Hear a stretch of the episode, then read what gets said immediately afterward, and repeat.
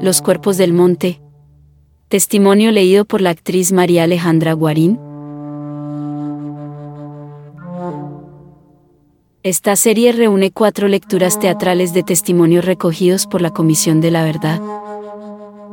Son fragmentos de las memorias de víctimas y excombatientes de los diferentes grupos armados que participaron del conflicto colombiano, y que hacen parte de la colección digital de legado que la Comisión otorgó para uso y difusión al Banco de la República.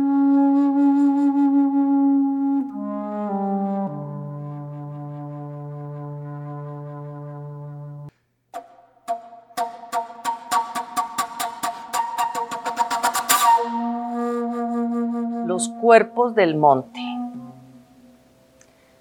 Recuerdo que una vez yo estaba prestando guardia en un lugar como parte de un castigo y llegó una bruja a joder. Era de una a tres de la mañana y empecé a escuchar como el vuelo de un ave grande que aterrizó en un palo. Uno está escuchando, tiene el fusil en la mano desasegurado uno no se mueve porque si mueve una ramita o algo, la bruja ya sabe dónde está uno. Yo estaba ahí cuando esa cosa empieza a reírse. Eran unas carcajadas de miedo. Se lo juro, de miedo. Eso cualquier película de terror que uno vea hoy día no es nada. Esa cosa empezó a echar la madre. Me decía, hijo de puta perra malparida, ya verá. Uno no sabe qué hacer de un momento a otro sentí que esa cosa estaba detrás. Uno siente la presencia. No sé si le ha pasado a usted cuando va caminando y alguien la mira. No sé cómo explicarlo. Cuando uno, cuando usted siente que algo está atrás. En ese momento uno quiere moverse, pero no se puede mover. Uno está completamente inmóvil, congelado. Siente uno las ganas de gritar y no se puede sientes la lengua gruesa, la boca no se abre. Es, es una sensación horrible. Y esa puta cosa coge a pellizcar y a aruñar, pero uno no ve nada. No me veía ni las manos en esa selva en la noche oscura. Esa cosa estaba haciéndome daño y me jalaba el pelo, me arañaba y me tumbó. Cuando caigo, caigo con el arma porque yo estoy tiesa como coger un palo y tirarlo ahí, caí con el fusil. Hay compañeros que lo tienen terciado, pero yo siempre lo tenía en el pecho. Y esta hijueputa cosa a quitarme el fusil. Forcejeaba y yo no podía. No sé si alguien venía o qué, pero ese ser se desapareció, se fue. Me pude mover y me fui corriendo a buscar un compañero para decirle lo que me había pasado. Él me dijo, es la misma hijueputa bruja que manda la guerrilla.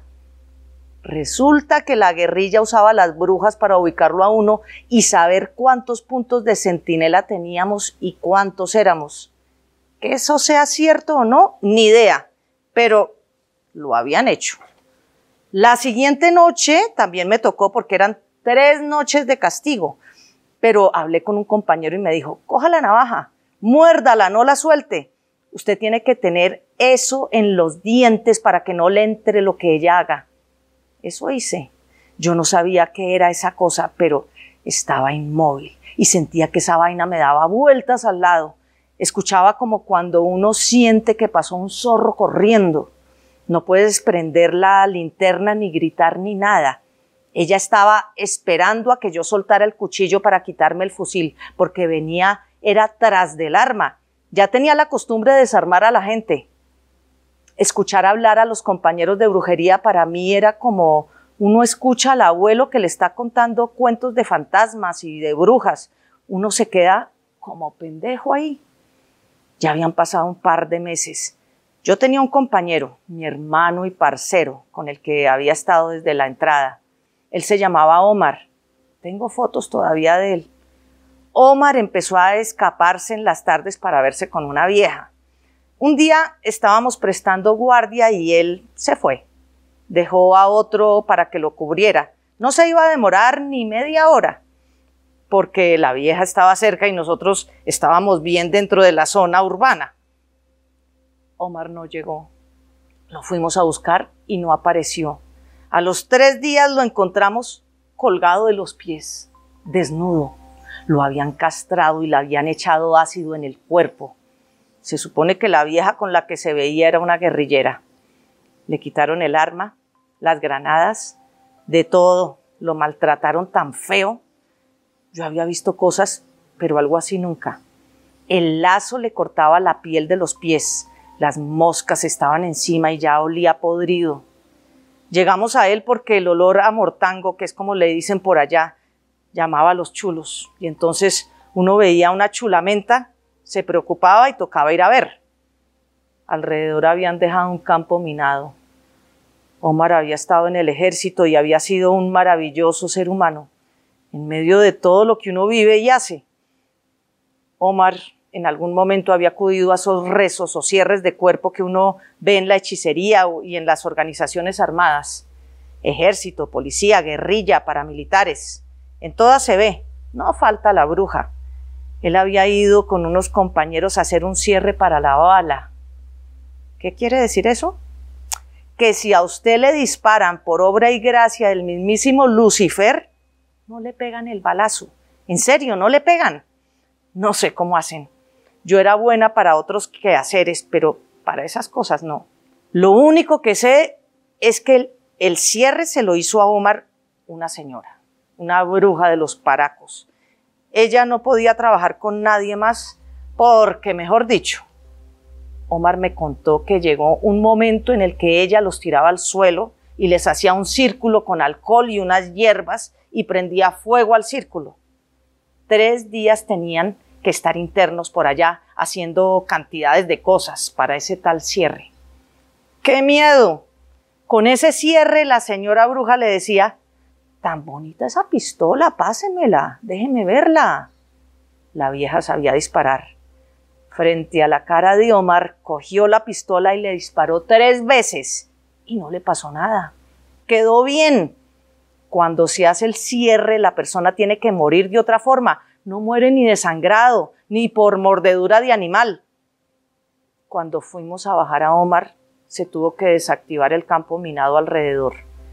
Él estaba con vida y me decía, ayúdeme. Se le entendía, ayúdeme. ¿Cómo hijo de putas van a matar a alguien que no puede morir a bala? Le dijeron a un compañero que cogiera agua bendita, lavara un cuchillo y lo degollara. Era la única forma en la que él podía morir porque necesitaba descansar. Dios mío, qué cosa tan fea.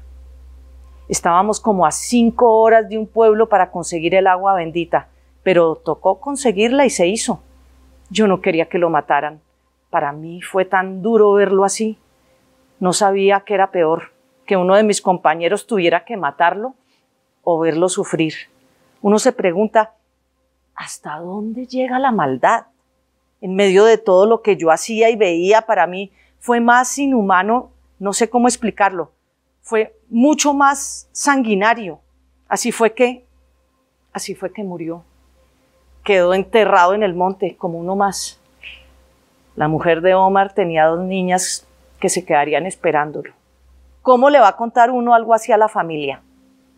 Era mejor que pensaran que se había ido con una vieja o qué sé yo pero no contarle cómo lo encontré y cómo tocó ayudarlo a morir. Uno sueña con eso.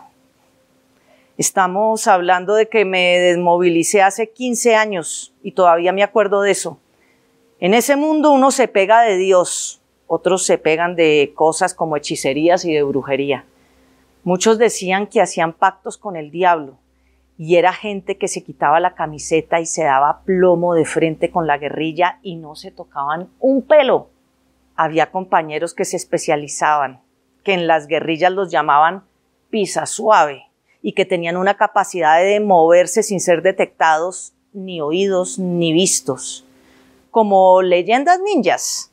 Dicen que esa gente hizo pacto con el diablo porque no hay forma humana para explicar su movimiento cuando ellos estaban haciendo pruebas dentro del campamento, llegaban y nos decían, ojo, que están a prueba. Y uno en guardia, atento, no los escuchaba. En cambio, si usted se paraba y pisaba un trozo de palo, todo el mundo lo escuchaba. Esta gente no sé cómo hacían para llegar. Le quitaban a uno el arma, lo amordazaban y sin emitir ni un sonido no había ruido, eran de un silencio absoluto. Entonces nosotros, nosotros decíamos que era un pacto con el diablo.